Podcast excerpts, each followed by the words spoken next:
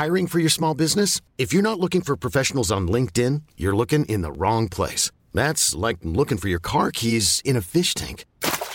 LinkedIn helps you hire professionals you can't find anywhere else, even those who aren't actively searching for a new job but might be open to the perfect role. In a given month, over 70% of LinkedIn users don't even visit other leading job sites. So start looking in the right place. With LinkedIn, you can hire professionals like a professional. Post your free job on linkedin.com slash achieve today.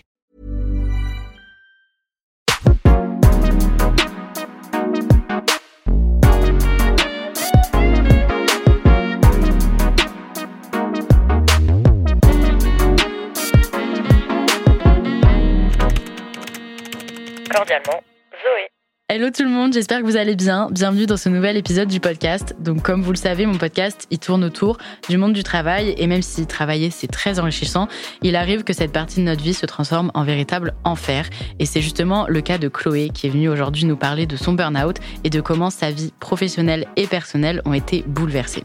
Donc pour rappel, c'est un terme, le burn-out, qui est très souvent utilisé à tort et à travers, mais en gros, qu'est-ce que c'est? C'est un trouble psychique qui peut avoir des graves répercussions sur notre corps et sur notre mental. Et malheureusement, il y a de plus en plus de personnes qui sont diagnostiquées euh, en burn-out. Et du coup, Chloé est venue aujourd'hui nous raconter son parcours, comment son corps a littéralement dit stop à cet épuisement professionnel. Et bienvenue Chloé, est-ce que ça va? Salut Zoé, ça va très bien et toi? Ça va, écoute, ben merci d'être aujourd'hui dans le podcast. Est-ce que tu peux te présenter euh, Qu'est-ce que tu fais Et voilà, présente-toi en quelques, en quelques mots. ben Moi, c'est Chloé, euh, j'ai 28 ans, j'habite à Paris depuis 4 ans maintenant. Ok. Je travaille dans le marketing et du coup, comme tu l'as dit, j'ai fait un burn-out euh, en début d'année. Ok, et du coup, pour les personnes ben, qui ne savent pas du tout ce que c'est un burn-out, est-ce que tu peux nous dire qu'est-ce que c'est?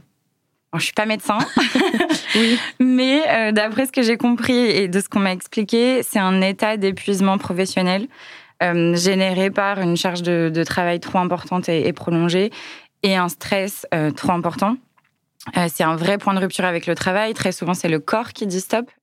Un point, je pense, qui est super important de préciser, c'est que le burn-out, c'est pas quelque chose pour les personnes faibles, même si j'aime pas, pas ce terme-là.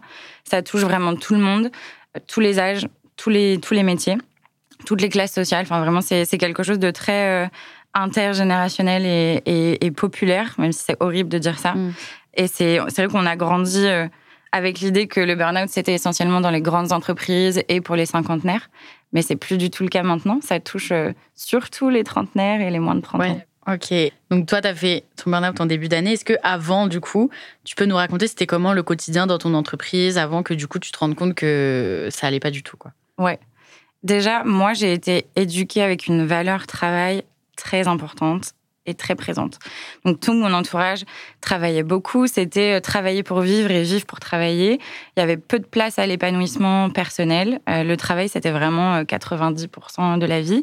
Donc j'ai grandi dans ça et en même temps, j'aimais travailler à l'école ou dans mes premières expériences, donc j'avais aucun souci avec ça. Les deux premières années de ma carrière se sont très bien passées. J'avais un vrai équilibre entre vie pro, vie perso. Et puis après, je suis arrivée sur Paris et c'est là où ça s'est un petit peu compliqué. Ok. Donc, non pas que Paris est la ville où on fait des burn-out. ouais, mais c'est très speed, il y a beaucoup de monde. Ouais, complètement. Tu, coupes jamais, quoi. Les gens complètement. Et je pense qu'on est beaucoup dans ce cas-là à avoir ce, ressenti sur Paris.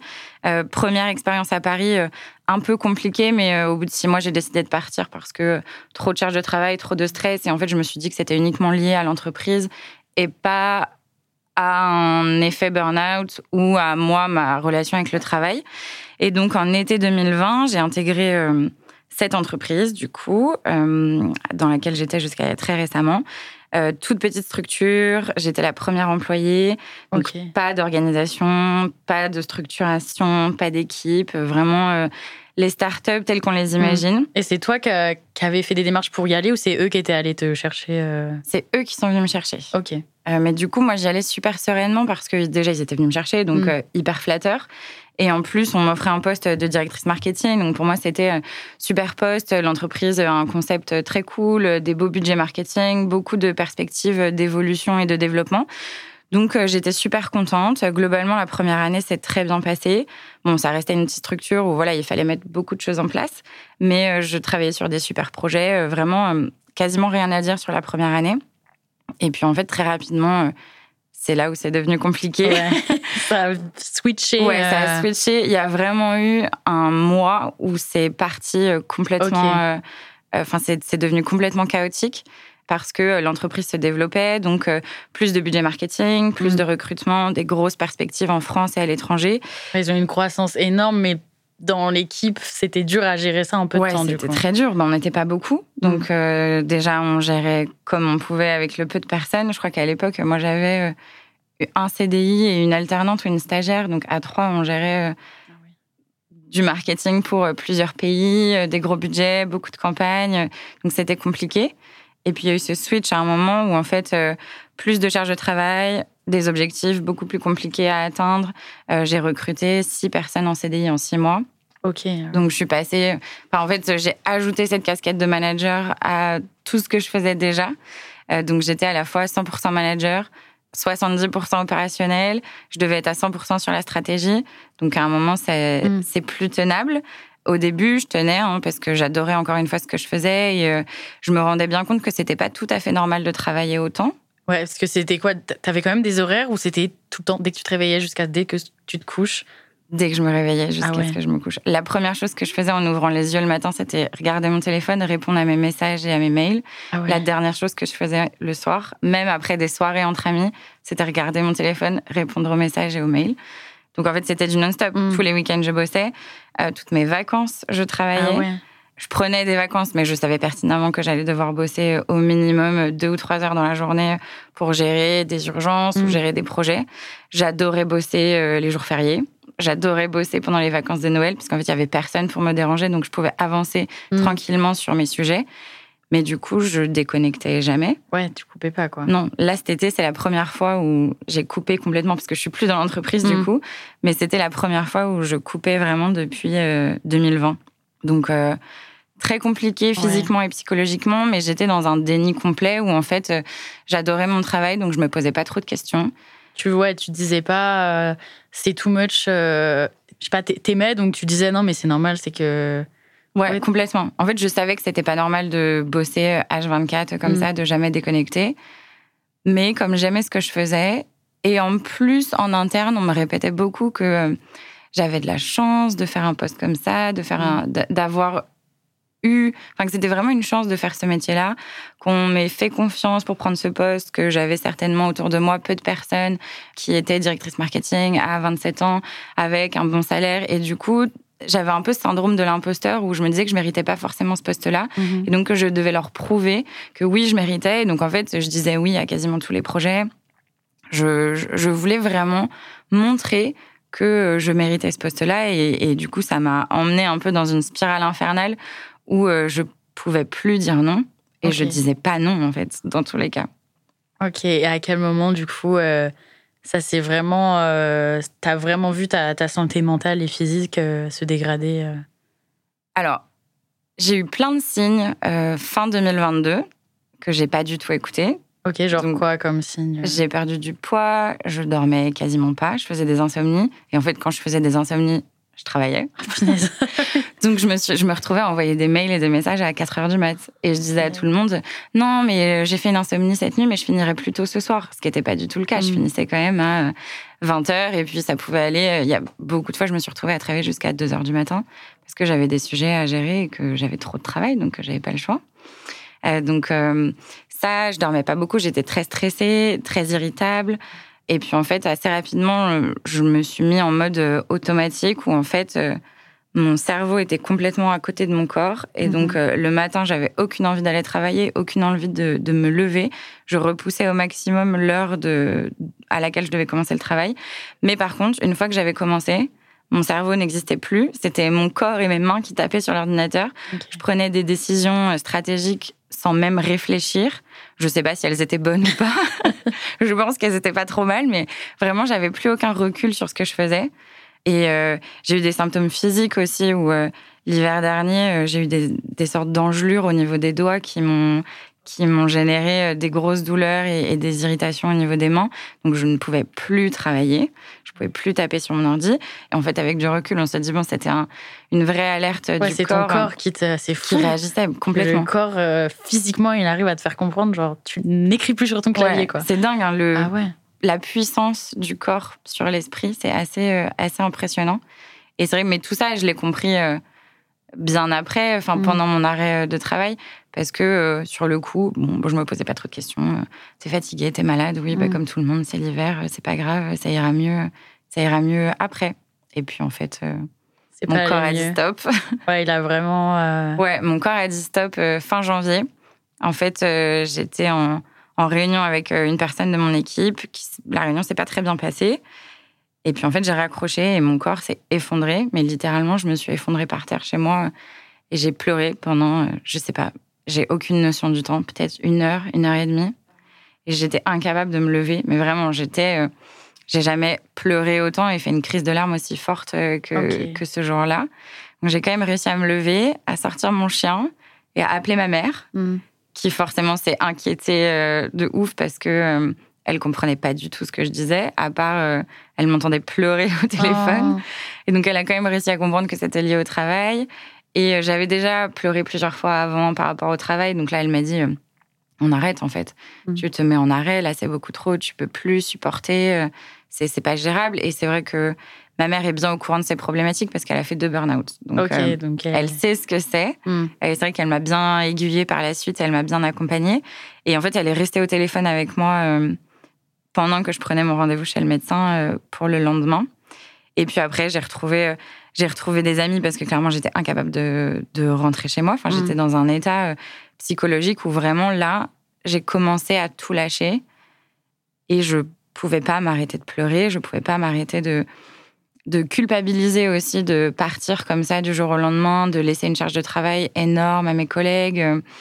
C'était un peu un- mélange de sentiments de soulagement, je vais partir et me reposer, et en même temps euh, pression énorme parce que je partais du jour au lendemain, que je savais qu'il y avait des gros enjeux qui arrivaient dans les semaines à venir, et, euh, et du coup je me sentais mal de partir, Mm. mais c'était nécessaire. Bah oui, forcément. Et tes collègues, justement, ils, ils avaient vu ça un peu que tu, tu commençais un peu enfin, à avoir trop de travail, c'était trop, ils voyaient que tu le vivais mal, ou alors ils- au travail, tout le monde faisait genre, il n'y avait rien et, et fermait les yeux là-dessus. C'était un peu les deux. Tout le monde savait que j'avais beaucoup de travail. Et notamment, mon équipe était très consciente que j'avais Mm. beaucoup de travail parce que tout le monde voyait les messages à des heures euh, incroyables, euh, la charge de travail que, que je supportais. Et en plus, pour que mon équipe euh, n'ait pas trop de travail, parce qu'elles aussi, hein, elles avaient une charge de travail Ouais. qui était énorme, moi, je m'étais imposée de leur prendre une partie de leur mission pour les décharger et que psychologiquement, elles aillent bien. Donc, j'avais récupéré une partie de leur travail. euh, Ah ouais, mais elle. complètement. Je mais c'était un. Je, je me suis, je suis rentrée dans le mur euh, complet. hein. je me suis sacrifiée pour qu'elles aillent Mhm. bien, mais du coup, moi, j'ai complètement pété un Mhm. câble. Donc, mon équipe savait, mais en même temps, elle pouvait pas faire grand chose parce que moi, j'étais leur manager. Donc, euh, elle me disait juste de me reposer et de faire attention. Les gens qui étaient au même niveau de poste que moi savaient, et en même temps, on avait tous la même charge de travail. Donc, je pense qu'ils étaient dans, Ouais. certainement dans la même situation. Donc en fait, quand tout le monde est comme toi, tu réalises pas que c'est trop Mm. et que, enfin, c'était un peu, voilà, c'était comme ça. On avait tous beaucoup de travail. Il n'y avait pas d'organisation. La structure était un peu défaillante. Et puis le le plus dur, ça a été que mes, mes managers savaient parce que je les ai alertés plusieurs fois. Je pense que pendant six mois, euh, au moins une fois par mois, je disais que ça allait pas, Mm. que euh, j'avais besoin d'aide, que ce soit au niveau de la charge de travail ou au niveau de l'équipe, qu'il fallait m'accompagner. Enfin, je rappelle quand même que j'avais 27 ans, je gérais une équipe. Quand je suis partie, j'avais 7 ou 8 personnes avec moi, euh, des budgets marketing à plusieurs millions d'euros Ah sur ouais. 6-7 pays, en France et, et à l'in- en Europe et, et en Amérique. Donc, euh, enfin, c'était un, un gros truc. Mm. Et je les ai alertés plusieurs fois et euh, ils n'ont pas écouté ou ils n'ont pas légitimé euh, mes alertes parce que eux avaient certainement euh, autant, voire plus de travail que moi. Donc peut-être qu'ils ont pensé que moi, ça allait et que Mm. eux, ils avaient deux fois plus de travail. Donc ils n'ont pas pris, la, pris en compte la mesure des choses. Et puis surtout, euh, mon entretien individuel de fin d'année, j'ai passé euh, une heure ou une heure et demie à pleurer Ah devant ouais. mon manager en lui disant ça va pas, je sais pas si j'aime encore mon travail, je suis plus motivée, je sais plus comment avancer, j'ai l'impression d'être euh, de, de casser des murs, mais je sais même pas comment les casser correctement. Mm. Enfin, vraiment, je, je lui ai tout dit. Et la réponse que j'ai eue en face, c'était euh, Bon, t'as des vacances de prévues en février, euh, t'as deux semaines, bah prends trois semaines, comme ça tu te reposes. Ah ouais. Ouais, mais bon, si tu coupes pas pendant les vacances, ça, ça change rien. Et puis quand t'arrives dans cette situation psychologique et physique-là, trois semaines d'arrêt, c'est pas ce qui va te. C'est pas ce qui va faire que tu vas mieux. Il faut. euh, Moi, je me suis arrêtée deux mois et demi, trois mois.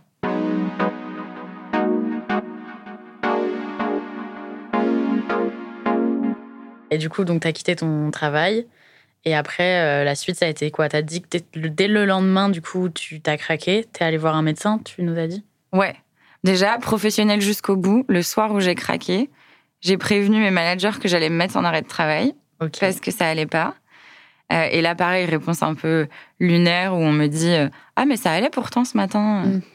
Ouais, Oui. ils, sont, ils, ils sont sur un autre, une autre planète, je sais Ouais, pas, pas ils voient pas, tout ou ils sont prise dans en le déni à fond, quoi. Complètement. Mm. Et donc, le lendemain, j'ai été voir euh, mon médecin généraliste où bah, j'ai fait que pleurer encore une fois pendant euh, toute la consultation. Donc là, elle m'a dit bon, on va vous mettre en arrêt. Euh, Au début, c'est 15 jours pour évaluer un petit peu comment on se sent. Euh, j'ai refusé une prise en charge médicamenteuse. Je voulais pas être sous antidépresseur. Je voulais Mhm. essayer sans pour pouvoir voilà retrouver un petit peu naturellement euh, le sommeil, les émotions, voir comment j'allais. Et puis en fait très vite, euh, ma mère du coup euh, m'a conseillé d'aller voir une psychologue spécialisée dans la souffrance au travail. Et ça, ça a été le meilleur conseil qu'on m'ait jamais donné dans, dans toute cette période-là. Parce que elle, en fait, elle m'a prise en charge dès le début et elle continue encore de, de me suivre maintenant et ça va continuer pendant pas mal de temps.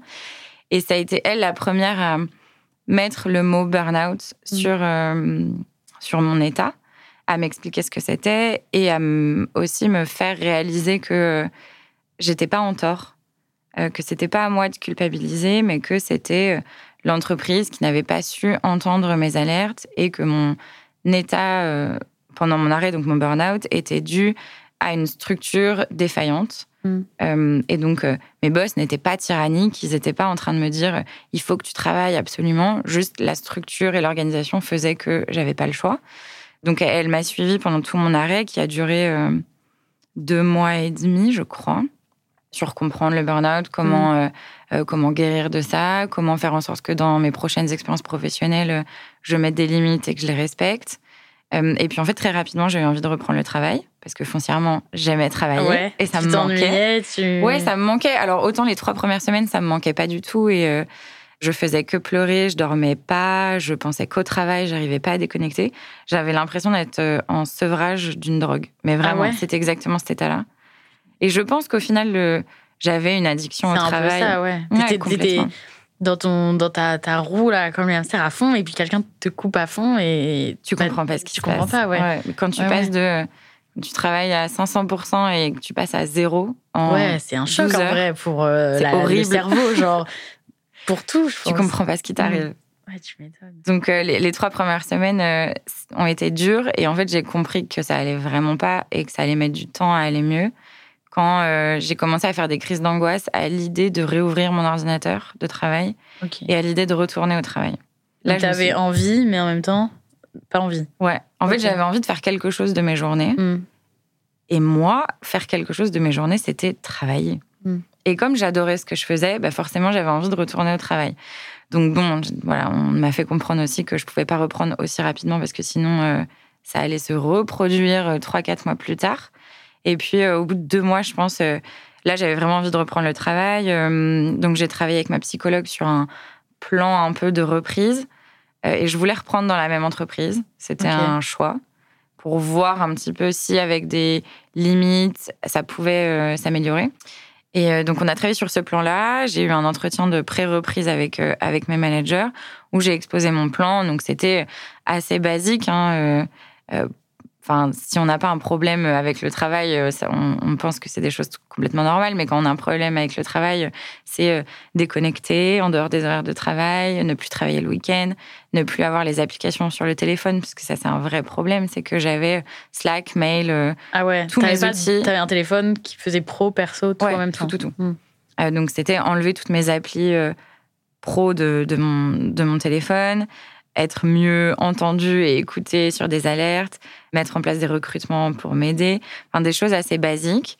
que eux ont complètement accepté. Mhm. Ils m'ont proposé aussi de reprendre en, en mi-temps thérapeutique, ce que j'ai complètement accepté aussi. C'est quoi, c'est quoi mi-temps thérapeutique? En gros, c'est tu reprends le travail, mais pas à 100%. Ok. Euh, donc moi, j'ai repris à 70 ou 75%. Ok. Donc je travaillais trois jours et demi par semaine. Ok. Et donc c'est un, c'est une bonne façon de reprendre qui te permet de reprendre tes sujets petit à petit et en même temps d'avoir euh, 4, 5 jours dans la semaine. Moi, c'était 4 jours du coup avec le week-end euh, pour souffler, déconnecter. Et donc j'ai fait ça pendant un mois et demi. C'est, c'est une façon de reprendre tranquillement le, le travail. C'est ce que les médecins conseillent euh, de toute façon, la médecine du travail ou les médecins généralistes conseillent de faire ça. Euh, donc eux étaient complètement, enfin voilà, on s'est mis d'accord sur tout ça. Du coup, j'ai repris très sereinement puisqu'on était, euh, on s'était mis d'accord. Et puis en fait, euh, ça s'est pas du tout passé comme euh, comme on l'avait dit. La reprise s'est très mal passée. J'ai été pas très bien accueillie dans l'entreprise. Ah ouais? En fait, on m'a pas donné de travail. On me parlait pas. Je pense que les gens étaient aussi mal à l'aise parce qu'eux, ils étaient pas au courant de pourquoi j'étais partie pendant deux mois et demi. Donc, euh, Ah, tu leur avais, tu leur avais dit je pars, mais en fait, légalement, l'entreprise n'a pas à communiquer aux employés la raison médicale de son départ. Donc moi, il y a certaines personnes qui savaient que j'étais en burn-out, mais en revenant, je l'ai pas crié sur tous les toits. euh, ouais, j'étais en arrêt euh, Mm. pour burn-out pendant deux mois et demi, mais maintenant ça va, vous inquiétez pas. ouais. Je l'ai pas forcément dit. Euh, et c'est vrai que du coup, je sentais une gêne avec certaines personnes qui osaient pas me dire ça va. Ok. Donc il y avait une ambiance un peu, un peu bizarre. Ok. Et puis en fait, comme j'avais pas de travail, très vite, je suis passée sur l'inverse du burn-out, qui est le bore-out, Ok. euh, qui est exactement la même chose, sauf qu'en fait, tu as un syndrome d'épuisement professionnel qui n'est pas causé par euh, trop de stress ou trop de travail, mais qui est causé par pas de travail. Ah c'est vraiment l'opposé, quoi. C'est l'inverse complet. Et donc, en fait, très vite, euh, je m'ennuyais. Du coup, je l'ai super mal vécu psychologiquement parce que moi, j'avais envie de reprendre. Mhm. Et en fait, on m'imposait de ne pas travailler. euh, on me parlait pas. Enfin, voilà, la situation était très. Ah oui, c'était même.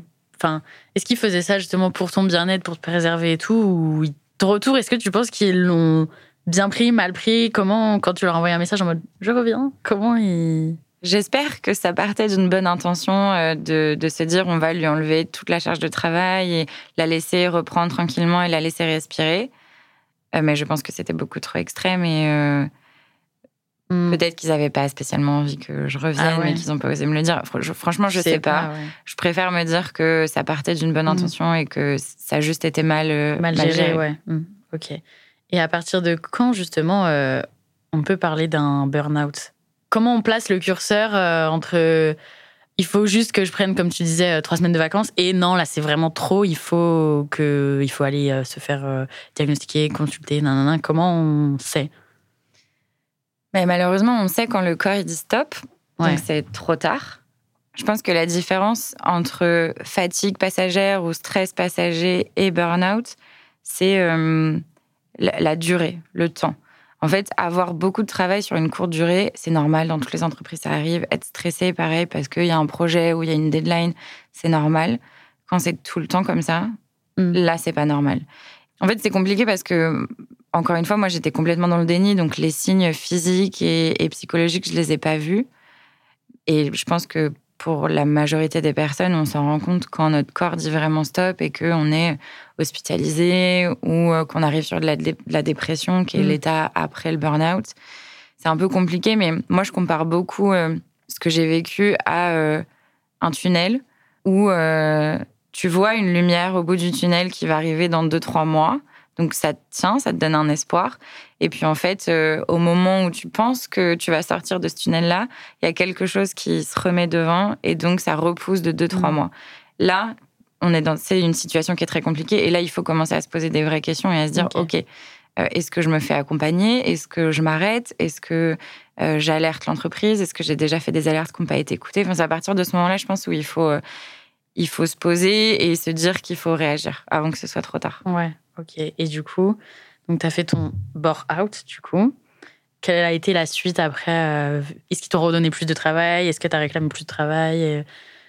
Euh, j'ai réclamé du travail Ok. que je n'ai jamais eu.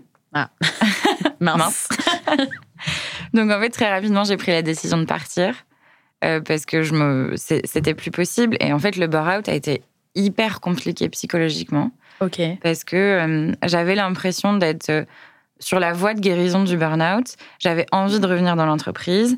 Et en fait, ce bore-out, j'avais vraiment le sentiment d'être, euh, encore une fois, victime de cette situation, victime de l'entreprise, d'être en train de me noyer et qu'on me laissait pas sortir la tête de l'eau, qu'on voulait me garder dans un truc que ni moi ni eux ne voulions. Et donc, ça a été hyper dur. J'ai pensé à me remettre en arrêt du coup de travail parce que je supportais plus de rien faire devant mon ordi. Ma psy m'a beaucoup aidé encore une fois à, supporter ça. Et puis en fait, à partir du moment où j'ai pris la décision de partir, là, ça allait mieux. Enfin, je savais qu'il y avait, que l'échéance allait arriver, donc euh, psychologiquement, c'est un peu plus facile à accepter. Mais euh, ça a été, ça a été dur, ça a été long. Et, euh, et c'est là aussi où je me suis rendu compte que le burn-out, et, ou le bore-out, ou les deux, la façon dont ça impacte psychologique est énorme et ça reste très longtemps. Enfin, c'est vraiment un travail de longue haleine. Il faut pas se dire qu'en deux mois, c'est réglé et, on passe à autre chose. Non, il suffit qu'il se passe quelque chose juste après, une expérience qui se passe mal, quelque chose dans la vie euh, perso euh, qui est pas super, ou un bore-out, une reprise mm. qui se passe pas bien comme la mienne. Et en fait, on peut très vite repartir dans dans un état psychologique euh, terrible. Et donc, euh, voilà, je suis partie. Euh, très contente d'être partie. Ouais. je vais pas dire le contraire. Forcément. Et ça a été une vraie libération pour le coup, le jour où je suis partie. J'ai 90%, je pense, de mes angoisses et de mon stress qui est parti. Ah ouais Et là, j'ai su que j'avais pris la, la bonne mmh, décision. forcément.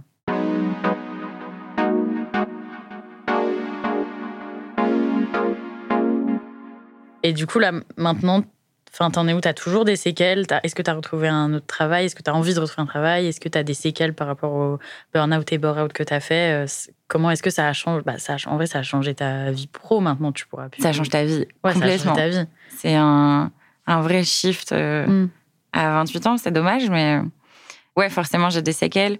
Déjà, psychologiquement, je suis toujours suivie par ma psychologue du travail. Je suis incapable de reprendre un travail dans une entreprise classique. J'ai trop peur d'être confrontée à, des managers ou des fondateurs qui ne comprennent pas et qui n'entendent pas les enjeux de santé mentale, à des équipes qui sont pas forcément euh, bienveillantes. J'ai passé des entretiens et en fait, à chaque fois, euh, je trouvais une excuse pour pas aller plus loin parce que vraiment, j'angoisse en fait à l'idée de retourner dans une entreprise. Et puis physiquement, euh, oui, j'ai toujours des séquelles. Il y a toujours des petits soucis au niveau du sommeil, mais ça, ça va se régler. Euh, et puis surtout, euh, ça m'a déclenché, enfin, c'est pas le burn-out qui m'a déclenché euh, ça, mais j'ai un ulcère à l'estomac. donc l'ulcère, c'est un, une maladie au niveau de l'estomac qui n'est pas uniquement déclenchée par le stress, mais qui est très favorisée par un stress prolongé et intense.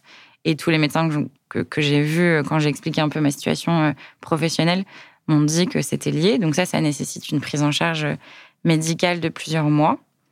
Donc euh, je suis pas encore euh, sortie d'affaires de ce mm. côté-là. J'en ai encore euh, jusqu'à début d'année prochaine, je pense. Mais donc oui, il y a des séquelles physiques et, psychologiques, c'est sûr. Et je pense qu'il y a plein de gens qui sont comme ça, mais qui, comme tu disais, tu te sens un peu victime, tu t'oses pas trop, donc ils se disent je vais gérer ça tout seul et tout. Et pour toi, c'est important d'en parler à des professionnels euh, de santé euh, mentale ou physique? Enfin, c'est important d'aller bah, se faire euh, diagnostiquer? Ouais, je pense que c'est hyper important déjà pour être reconnu en mm. tant que. Parce que c'est genre un. Ils te disent officiellement, genre, je sais pas comment ça se passe, mais en mode. T'as pas un diplôme. non, mais t'as une ordonnance en mode. Enfin, pas une ordonnance, mais je veux dire, c'est quelque chose qui est reconnu dans la médecine, genre c'est. Ouais, ouais, complètement. c'est un. Alors, je sais pas si c'est une maladie, mais en tout cas, c'est un syndrome. Mm. Burnout et burnout, c'est lié au travail. Mm. Donc, si des professionnels de la médecine te disent que tu es en burnout, déjà, ça permet toi de te rassurer sur ta condition physio... enfin, psychique et, et, physique et de te dire que euh, c'est pas tu exagères pas, que t'es pas folle. Il y a un vrai euh, sujet à prendre à bras le corps et à traiter euh, à la fois euh, psychologique et, physique. Donc je pense que ça aide de se faire diagnostiquer et surtout ça permet d'être accompagné pendant toute cette période mmh. d'arrêt de travail et la reprise et après. Parce que pour le coup, j'ai des personnes autour de moi qui l'ont géré seules en n'étant pas diagnostiquées et je pense que c'est extrêmement dur de se remettre d'un burn-out, qui est similaire à une dépression. Hein. C'est à peu de choses près, c'est quasiment la même chose. Mm. C'est très dur de s'en remettre tout seul et de comprendre aussi qu'est-ce qui a fait qu'on en est arrivé jusqu'ici, comment faire en sorte que ça se répète pas après. Et donc moi, c'est vrai que d'être suivie à la fois par ma médecin généraliste qui a été super et la psychologue du travail, enfin spécialisée dans le travail, ça a été deux éléments hyper aidant pour que cette période et pour m'en remettre plus vite aussi parce que en deux mois et demi j'avais repris enfin je reprenais mm. le travail. Alors que je pense que si on essaye de le gérer tout seul on reprend pas aussi vite ou on reprend pas du tout d'ailleurs. Et tu sais si là depuis ton départ il y a des choses qui ont été mises en place justement dans ton entreprise pour euh, éviter que tes anciens collègues euh, fassent aussi un burn-out ou soient trop surchargés de travail ou pas? Je ne sais pas et je ne pense pas. J'espère pourtant. Mais... Moi aussi, j'espère. Mais franchement, je ne pense pas parce que, encore une fois, mon burn-out, il n'a pas du tout été légitimé par l'entreprise. Mm. Donc, euh, je ne pense pas qu'il y a des choses qui ont été mises en place. J'espère que ce qui m'est arrivé leur, sert de enfin, leur servira de déclic et, et qu'ils pourront mettre des, des, choses en place pour alléger la charge de travail et vraiment écouter les personnes. Mais seul le temps euh, le dira. Ouais, et tu as des conseils justement pour les les chefs, j'ai pas les mots, mais qui voient leurs employés ou qui voient même des collègues comme ça, euh, des, idées de mettre des choses en place dans les entreprises pour éviter justement, pour être plus sain et plus euh, conscient euh, du, du, risque qu'il peut y avoir? Alors moi, ce que je conseille à tous les managers, directeurs d'entreprise, tous ceux qui gèrent des personnes, déjà formez-vous sur le burn-out et la souffrance au travail, parce que c'est un vrai sujet dont on parle pas du tout. Hein. Moi, enfin, en tant que manager, on m'en avait jamais parlé mm. avant. J'ai fait une école de commerce, on m'en a jamais parlé. Donc, je pense qu'il faut comprendre ce qu'est un burn-out, détecter les signaux, comment aider les personnes de son équipe qui peuvent potentiellement faire un burn-out ou qui sont dans une situation de burn-out, et aussi comment gérer la reprise le jour où ils reviennent dans l'entreprise, euh, et écouter les gens en fait, et prendre prendre en compte ce qu'ils disent et mm. la mesure de leurs plaintes je pense qu'il ne faut pas se dire que euh, les employés se plaignent juste pour se plaindre. Non, s'il y a des vraies plaintes au niveau de la charge de travail, c'est qu'il y a des, des, solutions à trouver. Et aux personnes qui, justement, sont, se retrouvent dans ton histoire, sont peut-être pas allées jusqu'à craquer physiquement, mais se, sont, tu vois, à la limite ou commencent à y penser plus sérieusement. Est-ce que tu aurais quelque chose à leur dire euh, pour peut-être éviter d'aller, d'aller jusqu'ici? Alerter votre entourage et l'entreprise sur le fait que ça ne va pas et que vous avez besoin d'aide. Allez voir quelqu'un avant même de vous retrouver dans une situation euh, de burn-out. Allez parler avec votre médecin généraliste. Allez voir un psychologue spécialisé dans la souffrance au travail ou pas. Mais moi, j'avoue que une personne spécialisée, ça m'a vraiment bien aidé. Essayez de vous fixer des limites et de les respecter, même si je sais que c'est c'est très dur. Et surtout, ne culpabilisez pas. Encore une fois, ce n'est pas vous le problème vous n'êtes pas nul parce que vous, vous ne pouvez pas euh, assumer la même charge de travail que vos collègues. C'est juste, euh, c'est comme ça. Il y a certaines personnes euh, qui sont très mal et qui ne le disent pas et qui donnent l'impression que tout va bien. Et il y a d'autres qui, qui le disent et qui arrivent à trouver des solutions. Donc vraiment, exprimez-vous et si ça va pas, partez. Il mm. ne faut pas rester dans une situation compliquée du travail. Il y en a. Et puis au pire, euh, si vous, avez besoin de 2-3 mois avant euh, la prochaine expérience, euh, c'est pas grave, ce sera super. Vous découvrirez qu'il y a plein d'autres choses à faire dans la vie que de travailler. c'est vrai, il y a plein de loisirs sympas. mais oui, il y a plein de choses, mais on oublie ça. Bah Moi, j'ai découvert à 28 ans que c'était trop cool la journée de d'aller au resto, de prendre des cafés, d'aller se balader, de marcher, de... faire du sport. Bah ouais, tu vois, il y a plein de trucs cool à faire. Donc oui, non, c'est sûr que c'est bête de passer à côté de tout ça c'est important de travailler, mais c'est aussi important de prendre soin de soi, de sa santé, et c'est limite plus important parce que bah, tu vas pas finir euh, ta vie euh, mariée à ton travail euh, et avec ton travail toute ta vie. Donc, mais complètement. Ce qui nous suit jusqu'à la mort, bah globalement, c'est notre santé physique et mentale. C'est nous-mêmes. C'est pas le travail. Je pense qu'il faut aussi se rappeler que on n'est qu'un pion dans une entreprise mm. et que c'est pas de la chance si on est arrive, si on a eu ce poste-là ou si on est arrivé là, c'est parce qu'on le mérite. Donc, euh, vous avez tous les droits de. Enfin, vous avez complètement raison de partir si ça bah va pas. Genre, c'est vous avant tout mm. et pas l'entreprise. Ouais, c'est vrai. Le, monde euh, va pas s'arrêter de tourner si euh, tu quittes ton entreprise. Ils vont trouver quelqu'un d'autre et puis toi, tu iras mieux. Et, Complètement. Non, c'est vrai. Ben, je sais pas si tu as des choses à rajouter euh, qu'on n'aurait pas dites ou quoi. Je voulais juste dire un mot pour euh, toutes les personnes qui sont dans cette situation, parce que moi j'en suis un petit peu sortie. Déjà, bravo, parce que vous avez eu le courage de vous arrêter. Et il faut beaucoup de courage pour accepter qu'on ait besoin d'aide et, accepter de s'arrêter. Et euh, ça va être dur, c'est dur quand on est dans cette situation. Mais promis, à la fin, on s'en sort et, et on en ressort encore plus grandi professionnellement et, personnellement. Bien, mais c'est beau ce que tu dis. Merci en tout cas Chloé d'être venue raconter ton histoire dans mon podcast. J'espère que ça vous aura plu à vous qui nous avez écoutés. Ça vous aura appris quelque chose sur ben voilà, sur le burn-out, sur euh, la surcharge de travail. Et s'il y a des personnes qui se reconnaissent dans l'histoire de Chloé, j'espère que ça vous aura aussi permis euh, ben de vous sentir moins seul et de peut-être vous donner des clés pour aller mieux. En tout cas, vous pouvez retrouver un nouvel épisode de mon podcast tous les mardis. Et si jamais vous n'avez pas écouté les épisodes précédents, je vous laisse aller les écouter. Et puis je vous dis rendez-vous la semaine prochaine pour le nouvel épisode. Cordialement, Zoé.